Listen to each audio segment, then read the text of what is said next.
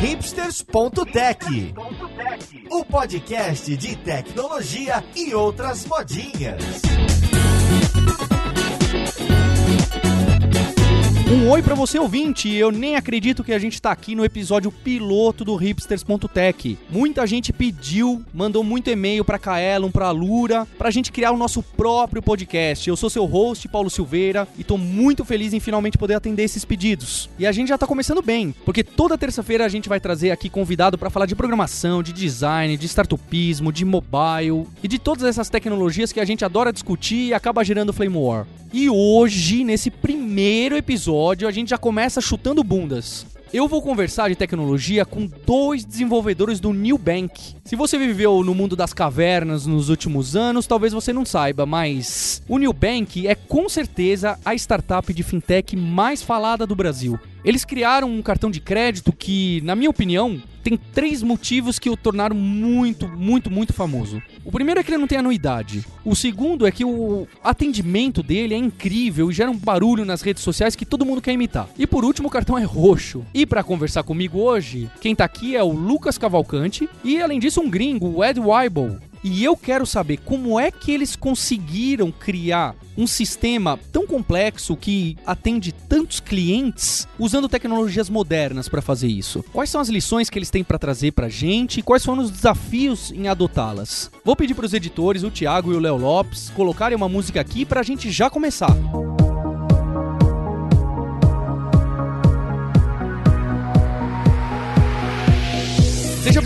bem-vindo ao hipsters.tech, a sua dose de cafeína na web, o seu podcast de terça-feira. E a gente está começando de uma maneira incrível aqui, com o pessoal do New Bank. A gente trouxe o pessoal de tecnologia do New Bank, aquele cartão de crédito roxo que tá todo mundo atrás, que todo mundo quer, que tá mais do que na moda, se encaixa muito bem aí pro nosso título de hipster, que tem sido uma grande febre, tá todo mundo procurando. E mais interessante do que isso, o time de tecnologia do New Bank tem muita história para contar sobre as tecnologias que eles estão usando, o que, que acontece por trás de toda a compra que você faz com esse cartãozinho roxo que tá todo mundo usando. Eu trouxe aqui para vocês o Lucas Cavalcante e o Ed Weeble, e eu queria que eles se apresentassem rapidamente para falar quem é você, o que você faz, há quanto tempo você tá no New Bank. Bom, meu nome é Lucas, eu tô no, no Bank faz quase três anos agora. Tô desde o começo, desde antes de ter um cartão na rua. Lucas Cavalcante tá esquecendo de um detalhe, ele já foi meu estagiário. Pois é, olha só como a gente já tá velho aqui acho que há uns oito anos atrás, trabalhando aqui na Kaelon, junto com a Lura hoje em dia. Ele trabalhou comigo durante bastante tempo. E eu queria que você, Ed, você pode falar um pouquinho quem é você e quanto tempo você tá? Sou Ed, sou cofundador e CTO de Nubank. Eu fui para o Brasil uh, especificamente para criar essa empresa de cartão de crédito aqui e eu estou com o Lucas desde o começo uh, criando e construindo essa tecnologia. E vocês estão vendo, né, pessoal? Até quem é americano fala CTO, em vez de vocês pararem de falar CTO por aí e etc, não é? A gente tem muito para conversar, muita coisa legal para ver com um CTO do New Bank e com um desenvolvedor sênior do New Bank. Vamos começar.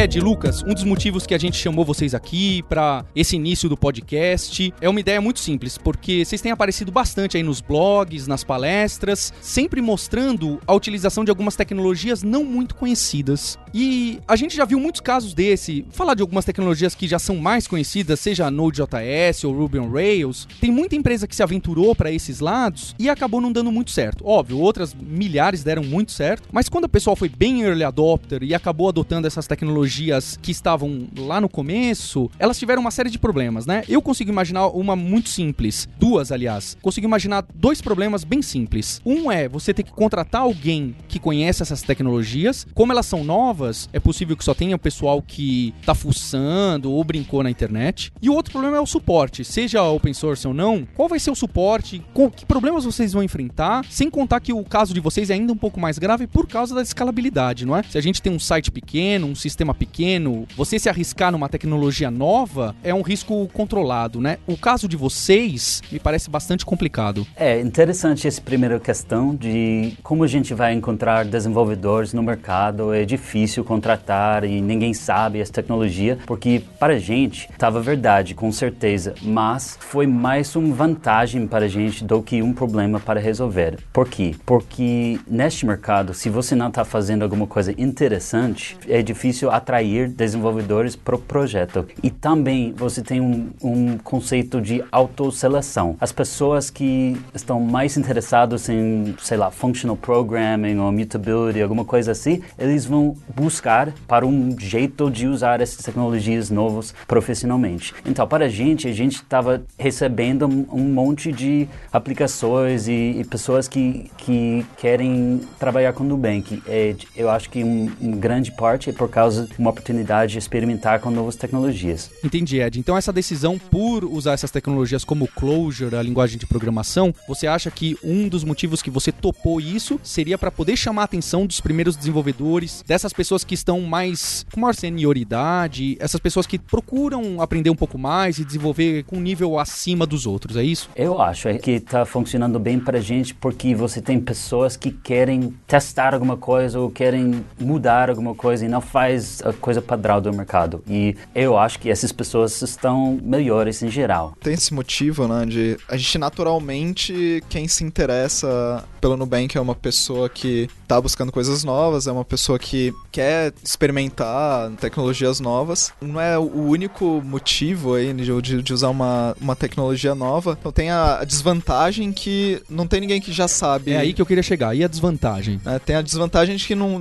a gente não vai achar alguém que já faz isso profissionalmente há dois anos e tem experiência com resolver os problemas que a gente está fazendo. Pior do que isso, você não tem Stack Overflow às vezes, que é realmente tá assustador. Tem algum problema? Você enfrenta algum problema? Às vezes você não consegue nem achar no Google uma solução de algo que você acha que seria um pouco trivial. É, de vez em quando não tem solução no Google direito. Tem um bug lá que alguém não corrigiu ainda, né? Que tá lá aberto e alguém não corrigiu ainda. Por ser uma tecnologia muito nova, muito recente, talvez não tão totalmente madura, a gente bate com esse problema. Mas por outro lado também a gente pode de alguma forma guiar a evolução da tecnologia porque ela tá amadurecendo. Então ela amadurece um pouco junto com a gente também. A gente consegue ter uma participação ativa na comunidade e definir algum tipo de rumo. Não, não sei se dá pra gente dizer que a gente consegue influenciar nesse nível a, a comunidade, mas a gente pode pelo menos tentar, pode participar de um jeito bem maior do que em comunidades já pré-estabelecidas, com milhões de devs e tudo mais. Mas você tem razão, também tem problemas. Por exemplo, a gente vai ter um learning curve para aprender coisas quando você está entrando na empresa, que é mais ou menos três meses para o Nubank. Esse é muito, muito mais longo do que normal para tecnologia padrão que todo mundo já sabe. Tá modesto, é de três meses é bom, viu? Pelo que eu vejo por aí, não é tão ruim não. Pode ficar contente. Para um engenheiro bom, é, tem um pouquinho de estresse. Você sentindo que você não está muito produtivo, você está aprendendo tudo de zero. Tem bastante estresse com engenheiros novos entrando na empresa e tentando entender tipo padrões e arquitetura e tudo bem diferente do que eles conheceram antes. Por outro lado, também, quando você entra numa empresa, não é só linguagem, tecnologia que você vai ter essa curva de aprendizado. Você vai ter também com negócio, com domínio que você está resolvendo. E em geral, aprender o domínio você leva muito mais tempo do que aprender a linguagem, a tecnologia e como usar ela. Pelo menos com a experiência que a gente tem das escolhas que a gente fez, da tecnologia que a gente escolheu, as pessoas levam muito mais tempo aprendendo o domínio da empresa do que aprendendo a tecnologia em si. É o que a gente precisa buscar, na verdade, no mercado são bons programadores, pessoas inteligentes, pessoas que conseguem aprender rápido. A gente não precisa achar um programador Clojure. E se você tem um desenvolvedor que não tem medo de aprender Clojure, essa pessoa provavelmente não tem medo de aprender cartão de crédito ou qualquer coisa de mercado financeiro que é de verdade bem complexo. Um, alguma coisa que a gente está tentando fazer dentro de Nubank é proteger e abstrair essa complexidade para entregar para o consumidor uma experiência bem simples, bem otimizada para eles. Mas a gente está absorvendo bastante complexidade internamente para conseguir fazer isso. Então, como o Lucas disse, tem o domínio também, é bastante para aprender. Ed, deixa eu te perguntar então uma coisa. Você disse que você participou da fundação da empresa. Então, no primeiro momento, vocês sentaram e falaram: ótimo, a gente vai fazer uma experiência nova com o cartão de crédito, com preço acessível e etc. Vocês definiram toda a base, vou chamar de startup, apesar de que hoje vocês já têm um tamanho é, estranho chamado startup. Mas qual foi o motivo quando vocês sentaram, olharam e falaram assim: pera lá, a gente vai usar essa tecnologia aqui que se chama Closure e vocês também usam um, um banco de dados não relacional diferente, né? Eu, eu não conheço se vocês quiserem citar e, e falar um pouco qual foi essa decisão, esse primeiro momento que vocês olharam e falaram: ok, a gente pode arriscar, vamos tentar um, algo um pouco diferente, mesmo sabendo que não há muitos programadores nessa linguagem. Para ser sincero, não há nenhum programador na época e Clojure continua sendo uma linguagem que poucos conhecem ou quem conhece só sabe o nome, sabe que é inspirado no Lisp funcional com Java por trás, a JVM. Então, qual foi esse inception aí que vocês sentaram e falaram: bati o martelo e falei, vai ser Clojure, vai ser esse banco de dados não relacional? Foi interessante essa experiência porque entrando no Nubank eu estava mais forte em Ruby. Então Ruby estava a linguagem seguro. Eu estava com certeza eu posso fazer isso em Ruby, mas não parece ferramenta certo para esse tipo de negócio. Então cada vez que a gente vai atacar um problema novo, a gente vai pensar qual ferramenta é, é ótimo para essa coisa. Em vez de aplicar, eu já sei isso, eu vou usar porque tipo se você tem um martelo, o mundo parece todo prego. Mas foi tão cedo que tinha bastante risco, não só de linguagem, e tinha um problema grande, realmente grande para resolver. Então, aprendendo uma nova linguagem, como o Lucas disse, foi um, a menor parte. A gente estava vendo, tipo, a gente vai ficar um banco, ou pode ser um prestador de serviços financeiros. Audit trail, auditoria e fazer um record de tudo é a coisa mais importante. Você tem que saber o que aconteceu. Então, a gente estava buscando um jeito de ter esse audit trail, esse log de eventos feito em tecnologia, pronto para a gente, em vez de fazer audit tables e fazer log abstraction, relational abstraction e, e fazer cada coisa duas vezes e nada ótimo. Então, a gente chegou encontrando esse Datomic, que é uma base de dados que faz exatamente isso, um log e também um entity uh, no mesmo banco de dados. E a gente olhou Clojure também na mesma época, porque Datomic está feito em Clojure e tudo isso. O interessante desse Datomic é que, além de prover pra gente essa auditoria, esse trace de tudo que aconteceu no banco de dados, ele é append only, então a gente não perde dados. Se a gente vai atualizar alguma informação, ele guarda a atualização, ele não guarda um novo valor. E se eu for deletar alguma coisa, Lucas? Aí não existe essa operação. Deletar a gente simplesmente, a partir daquele momento, aquilo não é mais verdade. O dado continua no histórico, ele só não é mais verdade. Então o Datomic, se a gente for fazer uma query, se for buscar alguma coisa, ele não vai mostrar aquele dado. Mas se eu quiser fazer uma query histórica, ele vai mostrar o dado. Essa, esse poder de auditoria, esse poder de não perder dados, em sistemas financeiros perder dados é bem ruim, caiu nessa decisão de usar o Datomic, que é um banco de dados que ninguém conhecia, ninguém ouviu falar na vida. Parecia a melhor ferramenta para um banco de dados de um banco ou de um prestador de serviço financeiro. E até agora foi uma, uma das melhores decisões que a gente fez, né? Essas features que só esse banco tem, ou que na época só esse banco teria, pelo menos, ajudou a gente a resolver vários problemas que a gente não tinha como pensar na hora que a gente escolheu. Até essa situação comum que você esquece de incluir um campo para um as of date, um, uma data que você precisa saber quando essa aconteceu. E você vai esquecer colocar isso na mesa, na tabela e depois você vai ficar, putz, eu quero saber, a gente não tem esse dado, a gente perdeu. Com Datomic, às vezes a gente vai saber quando alguma coisa mudou, quando alguma coisa aconteceu, simplesmente porque o banco de dados tem esse recordo. Então, mesmo se você não se lembra de ter um atributo específico por isso, Datomic tem como uma forma de seguro para coisas que você não lembrou. E por esse motivo aí, por essa característica do Datomic, a gente acabou caindo no Clojure, porque o Datomic ele é implementado em cima do Clojure. Então, a melhor linguagem para usar o Datomic é Clojure. A gente caiu no Clojure. E não só por isso também, mas por vários outros motivos, a gente usou com essa stack tech do Clojure, do Datomic, e é basicamente a língua principal, a ferramenta principal que a gente tem lá dentro. Falando verdade, a gente tinha várias fallbacks no começo. No, no primeira versão, eu fiz uma API de Datomic e de Postgres mesmo, para ter flexibilidade. Se Datomic não funciona, a gente pode usar Postgres e tudo isso. E, na verdade, isso não foi uma ideia muito boa, porque o Postgres e o Datomic funcionam muito diferente. O, o Datomic tem uma base de dados como um valor. Você pode passar e dar esse valor de banco de dados como um input de uma função. E Postgres é alguma coisa ambiental e é mutable, é global, é bem diferente. Então a gente tinha que refatorar todo o código depois deste erro no começo. Mas por causa de medo de vai 100% alguma coisa nova sem fallback. Mesma coisa com Ruby. A gente tinha um serviço com Ruby, um serviço com Clojure, mas depois de dois meses, dois meses, foi muito óbvio que todo mundo quis trabalhar com esse Clojure e esse serviço de Ruby ninguém quis tocar e morreu. Então foi como os engenheiros que escolheram, na verdade. A gente tinha opções, mas foi um processo de todo mundo votando com os dedos. Eu quero trabalhar com isso. Então vocês mantiveram durante bastante tempo os dados nos dois bancos de dados simultaneamente? Ou apenas o código para, se precisar pivotar, pivotava? Então, esse foi um período pre-launch. Então, antes de lançar esse para o mundo, né, a gente tinha essa fase de desenho, de construir tudo em staging. Então, a gente nunca guardou dados em produção em Postgres, mas foi uma fase de design,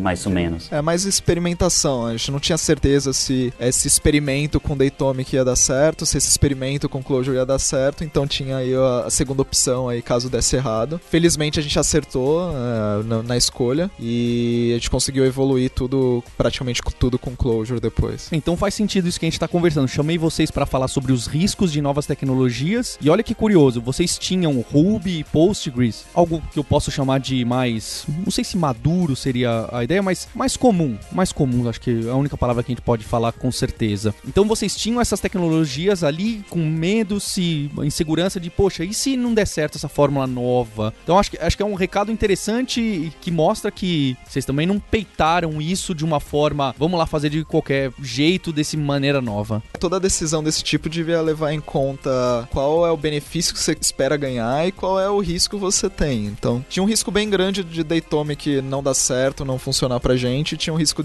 bem grande do Clojure não ser uma linguagem viável para desenvolver um sistema em produção. Mas os benefícios que a gente esperava, ter lá uma linguagem funcional, que a maioria das coisas é imutável, que é uma linguagem simples, fácil de entender, com poucos elementos, a gente olhou por esse, por esse benefício do Clojure, a gente olhou pelo benefício do Datomic de ter toda a auditoria e valia a pena tomar esse risco. Mas, se não fosse uma tecnologia viável depois, não adianta ter uma tecnologia muito legal que não resolve o seu problema, né? Que não funciona em produção, por exemplo. Vocês poderiam ter tomado uma decisão também ainda mais segura e ter escolhido a tecnologia de vários concorrentes e ter feito tudo em COBOL e em banco hierárquico, não é verdade? Mas aí a gente não ia ser hipster, né? Aí Exatamente, que... é esse o ponto. Matou minha piada o Lucas agora. Muito bem. Ah, se pode ser COBOL é hipster de novo, não sei. Tá, Boa, coisas estão tá mudando. É, a gente pode ser vintage developers e usar COBOL de novo. É uma ideia, é uma ideia. Mas falando de coisas de hipster, a gente está usando também microservice architecture, que é a coisa mais hipster do momento, eu acho. Todo mundo está fazendo sem noção por que a gente está fazendo isso e, foi, foi uma decisão bem interessante no começo com o Nubank, porque foi óbvio que foi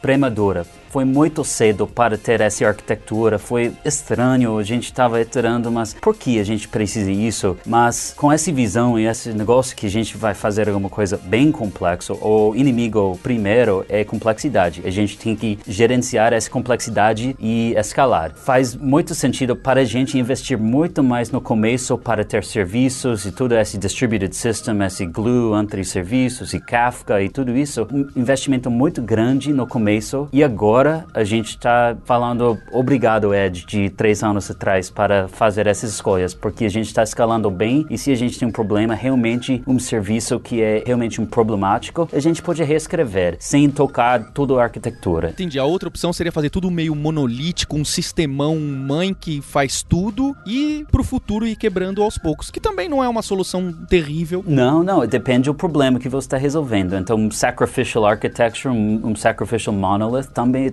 completamente válido. Não para hipsters, mas para, para engenheiros. Imagina uma startup que não tem nenhum cliente, quase nenhum dinheiro, criar cinco serviços sem muito precisar, que eu tenho que colocar cinco máquinas lá na Amazon, que vai gastar cinco vezes mais do que eu podia colocar em uma máquina só, que faria o mesmo resultado, que aguentaria o mesmo número de usuários que a gente tinha, que na verdade era zero. Justificar esse investimento maior não só em complexidade, mas também em custo físico também, né? Um custo de máquinas. A gente tem cinco serviços, a gente precisa de de cinco máquinas, pelo menos. E falando de JVM, você precisa de uma máquina de verdade, não alguma T2. Você precisa memória, você precisa uma máquina de verdade. Então não é muito barato começar com microservices, especialmente com Clojure. Não só isso, né? Tem a complexidade de ter vários serviços, tem a complexidade de fazer o deploy de vários serviços. A gente pagou todo esse preço bem no começo. Ele se pagou ao longo do tempo, né? Como falou, foi uma das melhores decisões que a gente tomou, mas bem no começo a gente investiu bastante em tempo, em esforço de desenvolvimento, em dinheiro na Amazon, mesmo tendo nenhum cliente, mesmo estando só em fase experimental. É, mesmo sem produto na rua, foi um período bem tenso, porque foi um bet, um tipo, a gente está investindo porque vai dar certo algum tempo no, no, futuro. Tem startups, tem situações quando isso é, é decisão errada.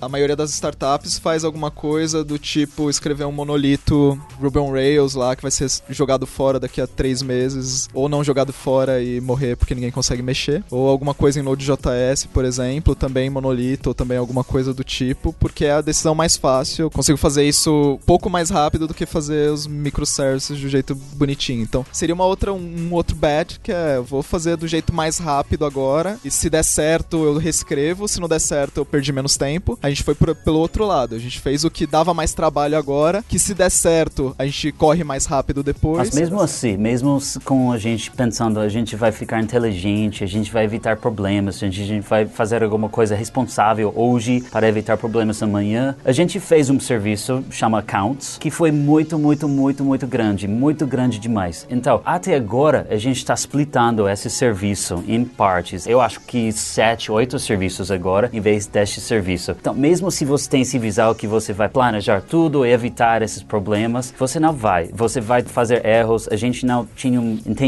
muito bom do domínio e a gente fez um erro também. Então, faz parte, eu acho. Eu lembro não sei quanto tempo atrás, já, há quanto tempo que os cartões já estão na rua? Dois anos e pouquinho. É, eu lembro que eu conversei com o Lucas há mais tempo, tava até no Google Talk, e ele falou: Ah, tô trabalhando numa empresa de cartão de crédito, né? Eu falei, que coisa estranha, né? Empresa de cartão. Achava que nem existia isso, né? Coisa estranha, deve ser COBOL, né? Imaginei. E aí eu consegui o cartão, um dos um do primeiro bet ali, o Lucas me colocou para testar, ele tava procurando beta tester, etc. Desde aquela época, então, dois anos e meio atrás, quase, desde a primeira transação que eu fiz, as principais tecnologias do stack que vocês utilizam já era o Clojure e esse banco de dados com o nome que eu não sei pronunciar. Datomic. E também eu acho que vale a pena falar de Kafka também. Kafka é um message queue que sai de LinkedIn, que a gente está usando como um async uh, layer entre todos os serviços. E também foi meio assustador na época. Agora está bem estável, bem maduro, mas três anos atrás foi meio hipster escolher isso também.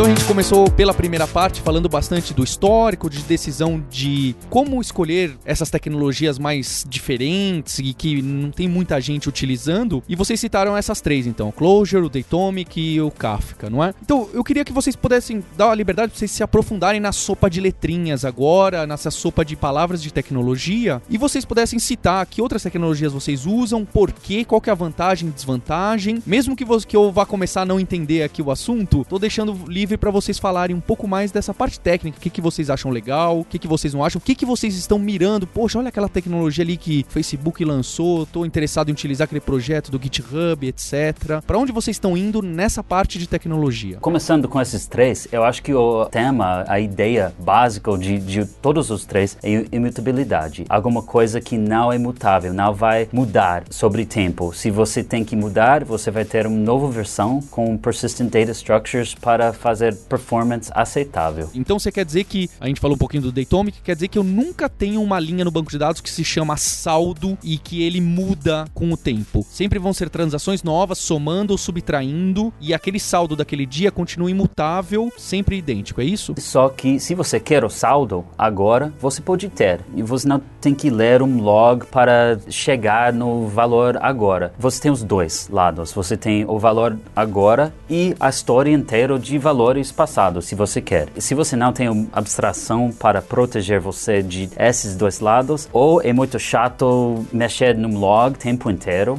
porque não é ferramenta certo para cada problema, e você não está sobrescrevendo coisas que você vai querer depois e você vai esque esquecer e, e, você vai falar, putz, a gente sobrescreveu alguma coisa importante. Então, é por causa disso, Datomic ajuda, mas dentro de Datomic é imutável. Cada evento, cada transação alguma coisa nova. Nada está mudando. Uma outra coisa que levou bastante em consideração que, que as tecnologias que a gente escolheu foi programação funcional. A gente lida com dinheiro. Né? Dinheiro, você tem os valores em dinheiro que precisam estar tá certos o que você fez com ele. Erros nesse domínio não são muito aceitáveis, né? Eu não posso sumir com o dinheiro, eu não posso fazer uma operação errada com o dinheiro. Você não pode falar saldo igual a 100, precisa ser sempre uma transformação. E aí a gente escolheu programação funcional, que é um jeito mais natural para mapear operações com dinheiro, com operações com valores. Programação funcional vem de funções matemáticas. Uma função matemática, sempre que entra o mesmo valor, sai o mesmo valor. Essa é a definição matemática de função. Em programação, né, em desenvolvimento, nem tudo dá para você mapear com isso, mas, por exemplo, as funções que trabalham com dinheiro, a gente tem essa garantia que entra um valor, sai o mesmo valor. Não tem concorrência envolvida, não tem mutabilidade envolvida. O mesmo dado que entrou, se eu chamar uma função duas vezes com 5 e ela vai retornar 7 da mesma forma. Então vocês sentem essa segurança quando vocês estão programando lá no dia a dia, você fala, porque aqui, quando a gente não está usando programação funcional e algo imutável, tem várias vezes que a gente fala, poxa, será que eu posso fazer isso aqui? Será que tem uma outra thread que vai passar aqui e enxergar eh, esse estado num, num momento, né? Vai cair num race condition ou num momento que ele não era para estar tá enxergando esse valor? Você sente no dia a dia, poxa, eu tô seguro, vou aqui mandar bala aqui no código, porque com certeza absoluta não vai dar esse problema que eu antes imaginaria. Você sente isso no dia a dia? A gente sente isso bastante porque, primeiro, que você já parte por pressuposto que tudo é imutável. Então, se você consegue ter essa suposição, várias classes de problemas somem. Mesmo que tenha outra pessoa olhando para o mesmo dado, aquele dado não vai mudar. Se alguém quiser alterar de alguma forma aquele dado, ele vai criar uma nova versão daquele dado e usar essa nova versão. Então a gente elimina um monte de categorias de bugs que seriam com várias pessoas acessando o mesmo dado. E além disso, né, é, é muito mais fácil você testar uma função do que testar um método em orientação a objetos, por exemplo. Porque uma função a gente sabe que a mesma entrada é a mesma saída, então testar é muito mais simples. E, e na verdade você pode modelar a maioria de um programa neste jeito. Você pode colocar toda a complexidade em funções puros e você pode testar eles com generative testing, com tabular testing e você realmente pode entender todos os casos e entender se você está testando bem e você pode separar esses side effecting functions para simplesmente fazer pá, escrever no banco de dados ou publicar uma mensagem no Kafka, alguma coisa. Então, se você separar a complexidade de negócio em funções puras e os side effects em funções bem simples, que até vocês quase não precisa de testes unitários para esses side effecting functions, teste de integração sempre uma boa, mas esse é muito freeing, ajuda muito a cuidar com essa complexidade que a gente tem nesse negócio. Outra coisa, né, a linguagem que a gente escolheu, né, que é o Clojure, ela é uma linguagem bem simples. Ela tem muito poucas funcionalidades da linguagem. Nesse caso, menos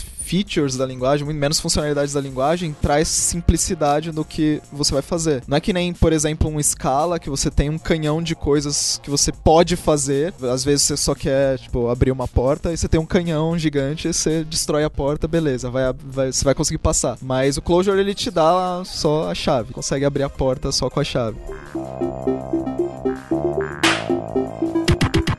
Lucas, você citou Scala, lá vocês também utilizam Scala e algumas outras linguagens, assim, outros sistemas. Quais e por que, rapidamente? A gente usa Scala também para alguns trabalhos específicos. Recentemente a gente teve que fazer um parser de um protocolo binário. Não sei se alguém teve o prazer de fazer isso na vida, mas é um código bem horrível de escrever se você faz isso numa linguagem que não é Scala. Porque a Scala ele tem, ele tem uma biblioteca que ela é feita para fazer parsers binários e você define isso de uma forma declarativa. Por exemplo, eu vou ler isso seguido disso, seguido disso e, e assim por diante. E Scala tem os tipos, tem o type checking bem forte. Então, além de fazer isso, ela checa tipos e você consegue pegar bugs no parser de uma forma muito mais rápida do que você faria na mão, parseando byte, array, fazendo bit shift, fazendo não sei o que lá. Para esse tipo de trabalho que a Clojure não é necessariamente a melhor linguagem, por Scala é uma melhor linguagem para fazer esse tipo de coisa. Então a gente usa a escala.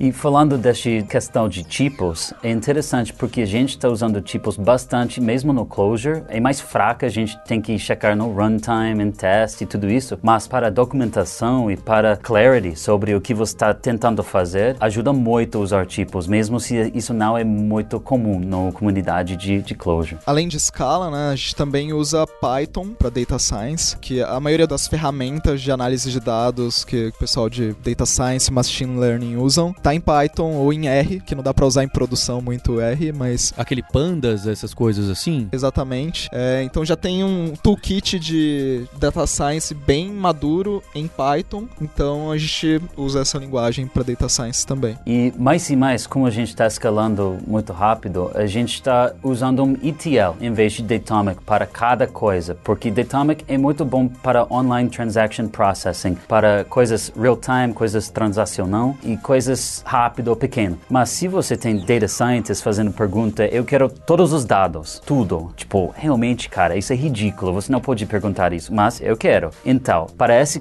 que a gente está usando DynamoDB atrás de Datomic para persistir. Não é muito bom para esse tipo de pergunta. Vocês replicam todos os dados num outro banco de dados para o pessoal de data science poder minerar e, e, tirar suas conclusões, é isso? Exatamente. E a gente está tailing the log no Datomic. Datomic é um log de transações, de eventos imutáveis. Então, a gente está tailing esse log e escrevendo o mesmo dado na mesma estrutura no Spark, no S3 para persistence e usando Scala para mexer no Spark no jeito nativo, mais, mais fluido. Se um dia eu for trabalhar lá, eu quero trabalhar com data science, porque eu tô vendo que o pessoal manda e desmanda lá para vocês fazerem as coisas que eles querem. Aparentemente, é, eu quero todos os dados, cara. Por favor. todos os dados para treinar tudo e agora e. E não pode ser muitos gigas, né? Na verdade, até gostam de muitos gigas por algum motivo. O bom é que a gente tá usando essa tecnologia também, que é o Spark, que deixa eu trabalhar com milhares de dados aí de uma forma bem fácil. Você só sobe 500 instâncias lá na Amazon, ele faz, você responde qualquer pergunta para você, é mágico. E você tem que usar spot instances para esse tipo de coisa. É muito mais barato do que instance garantido.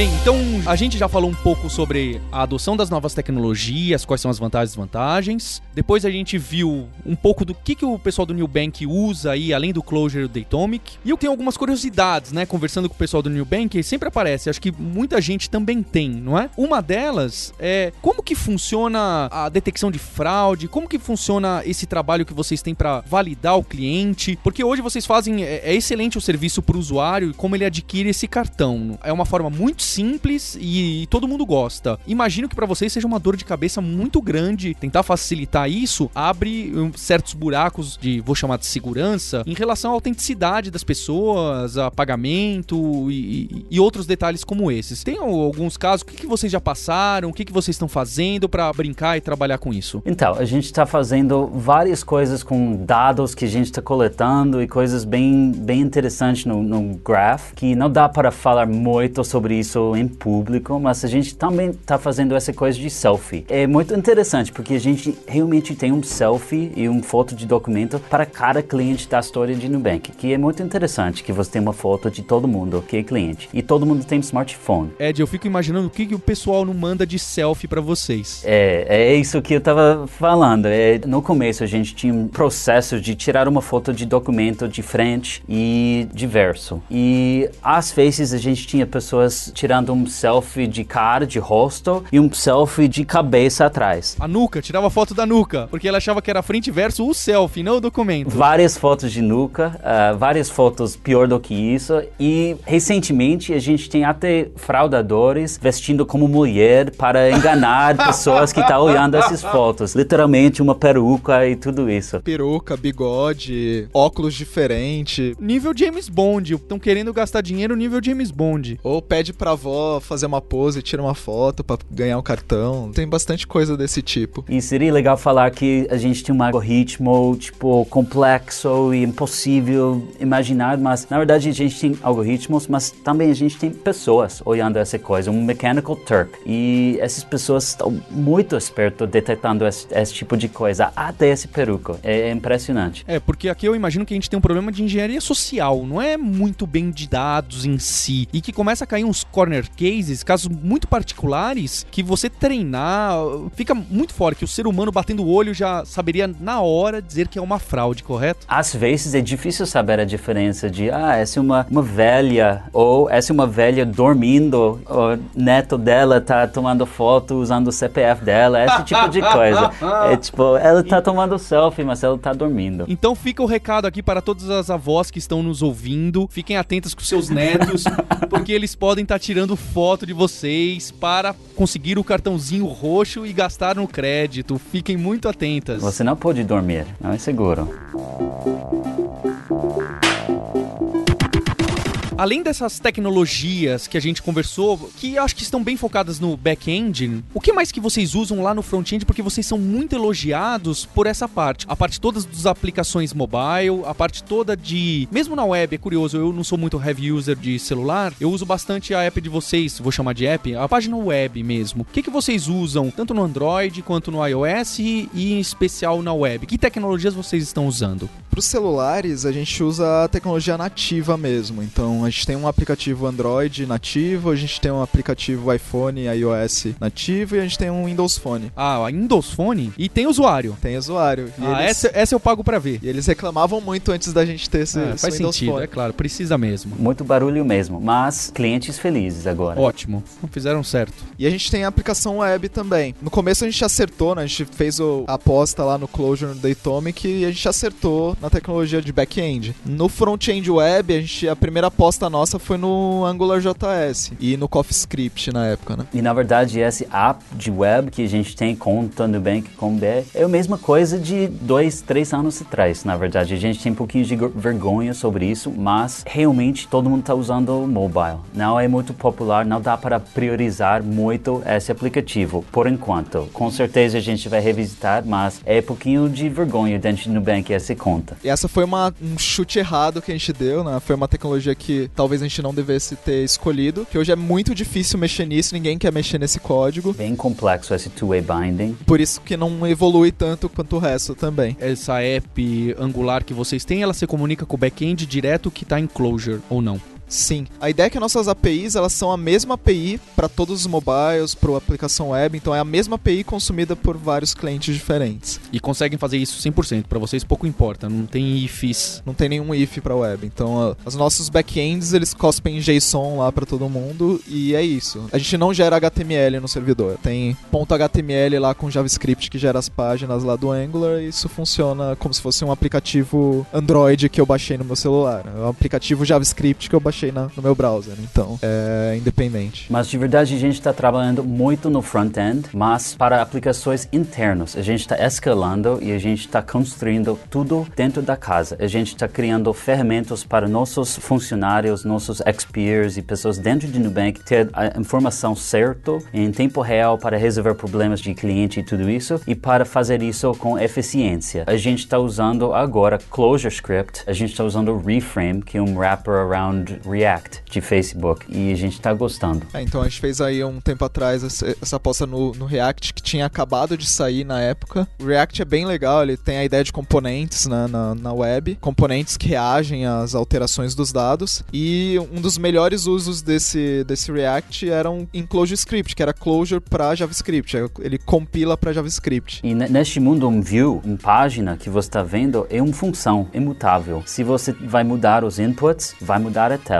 mas você não precisa ficar focado em se esse acontece, como esse cara vai fazer um update, como esse cara vai saber o estado deste outro cara. É simplesmente no, novos dados. Pá. E React vai cuidar deste processo de differential rendering of the DOM. E o React ele tem lá um hook lá para eu saber se os dados mudaram. Como no ClojureScript tudo é imutável, então saber que os dados mudaram é só checar a identidade. Então é muito mais simples pensar nisso, é uma das coisas que mutabilidade te ajuda. Você não precisa pensar o que, que mudou. Se é um objeto diferente de JavaScript, é outra coisa, ponto. É imutável. Por isso que a gente usou aí o ClojureScript, o Clojure no browser também, né? E com o React por trás, mas com um wrapper aí em volta do, do React que usa ClojureScript. E na verdade a gente não tem medo de trocar de contexto e usar outras linguagens. A gente está mais ou menos polyglot, mas é muito conveniente usar os mesmos ferramentas de Clojure no back-end, mesma coisa no front-end. A maioria de complexidade vai ficar em funções puros e pouquinho de framework, mas não é muito, muito no framework. Ed, Lucas, eu não vou poder terminar esse programa sem fazer aquela pergunta que todo mundo que encontra vocês faz. Vai ter programa de milhas no New Bank ou não vai ter? Como que tá isso aí no plano de vocês? Então, a equipe de engenharia não gosta muito de prazos, mas essa questão de rewards, com certeza a gente está trabalhando muito e a gente, a gente vai lançar alguma coisa. Eu espero que este ano mesmo. Ed, só espero que você se lembre de mim, que convidei você aqui pro podcast. Quando sair o programa de milhas, um bônus a mais pro Paulo Silveira, eu mando o meu ID para vocês lá. Muito obrigado a vocês dois. Obrigado. Muito bom, muito bom o papo. Eu espero que você também, ouvinte, tenha gostado. Fico meu muito obrigado ao Lucas e ao Ed pela conversa do New Bank. E eles já prometeram pagar a minha próxima fatura, hein? Em especial, eu queria agradecer a você, ouvinte, pelo seu download, pela assinatura do feed do hipsters.tech. Fica o convite para você acessar nossa página, que olha só, tem o um endereço é hipster. Acessa aí o hipsters.tech no seu navegador. Deixa a sua ideia de próxima pauta. Fica também um convite para você participar do nosso grupo de discussão no Facebook. E eu vejo você na próxima terça-feira pra gente falar mais de tecnologia, mais do que tá na moda, pra gente criticar, elogiar e aprender bastante. Eu queria deixar hipsters abraços para todos e até a próxima.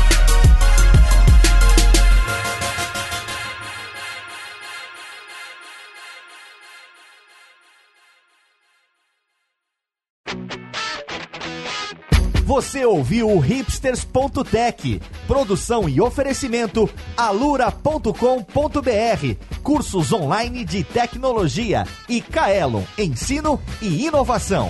Edição Radiofobia, podcast e multimídia.